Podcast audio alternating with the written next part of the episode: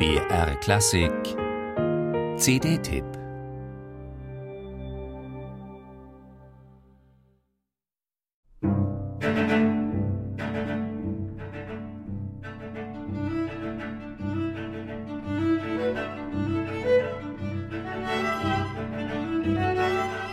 Eine nervös zwischen Tanzboden und Traumbild changierende Walzerparodie eröffnet Erwin Schulhoffs aphoristische Suite für Streichquartett.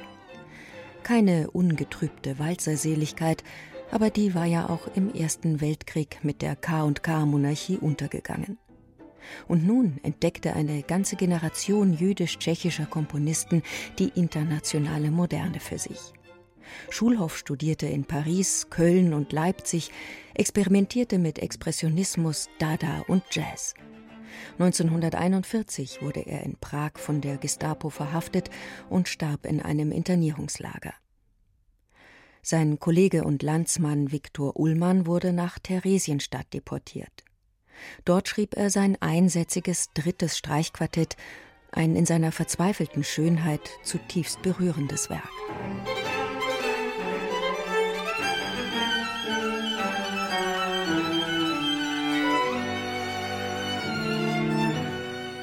Die Debüt-CD der vier erstklassigen Musikerinnen des Clarion Quartet ist weit mehr als eine verdienstvolle historische Wiedergutmachung an politisch verfemten Meistern.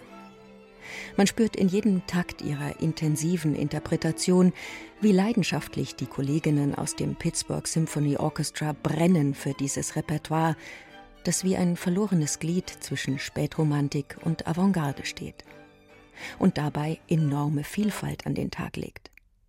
Zur selben Generation wie die von den Nazis ermordeten Tschechen Schulhoff, Ullmann, Klein oder Kraser gehört der Wiener Erich Wolfgang Korngold.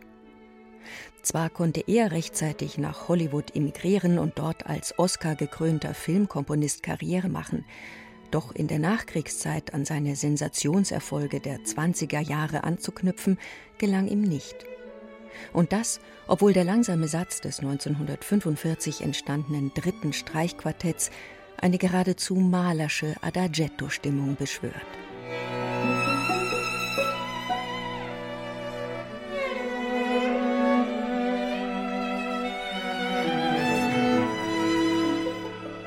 Doch auch Korngold wusste, dass die Zeit nicht stehen geblieben war und erweist sich in den anderen Sätzen seines Opus 34 als moderner Komponist komplexer Strukturen und dissonanter Zuspitzungen. Dass er die Rückkehr in die alte Welt plante, ist besonders dem Finalsatz anzumerken, der an die Wiener Klassik anzuknüpfen scheint, aus der leicht verzerrenden Perspektive einer neuen Epoche. Absolut hörenswert wie das ganze Album des Clarion Quartet. Eine solche Fanfare für unterbelichtetes Repertoire könnte öfter geblasen werden. Pardon, gestrichen natürlich.